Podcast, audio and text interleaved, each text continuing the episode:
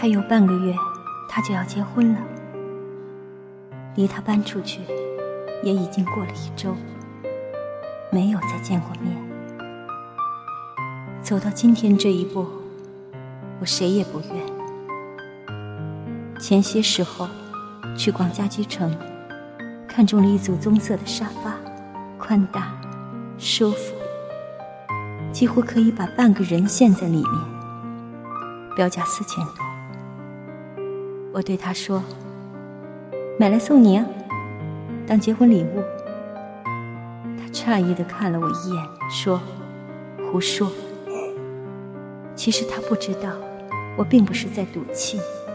也不是故意拿话刺他，我是真的想买些东西送给他。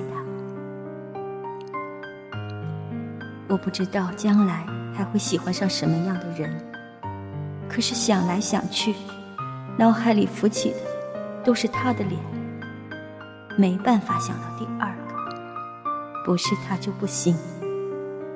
有时候真是让人很绝望。我给他发了短信，说。我等你到三十五岁。如果那时你还不来，我就找别人了。我让他知道，他还有后路可走，所以会受不了委屈。我不无辜，可是我也没有罪，我只不过是喜欢着一个人，死生契阔。与子成说，执子之手，与子偕老，实在是最悲哀的一首诗。生死与离别都是大事，不由我们支配的。比起外界的力量，我们人是多么小，可我们偏要说，我要永远和你在一起。一生一世也不分开，好像我们做得了主似的。天知道，我比这世上任何一个人都更加热切的盼望他能幸福。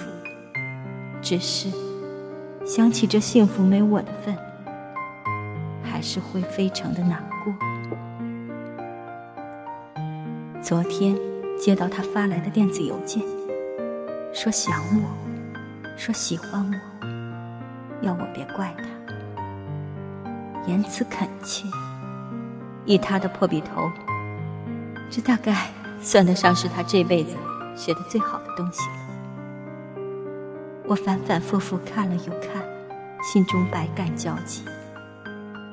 这个人呐，嘴上说喜欢我。又让我这么难过，我没有怪他，真的，只是无忌会多情。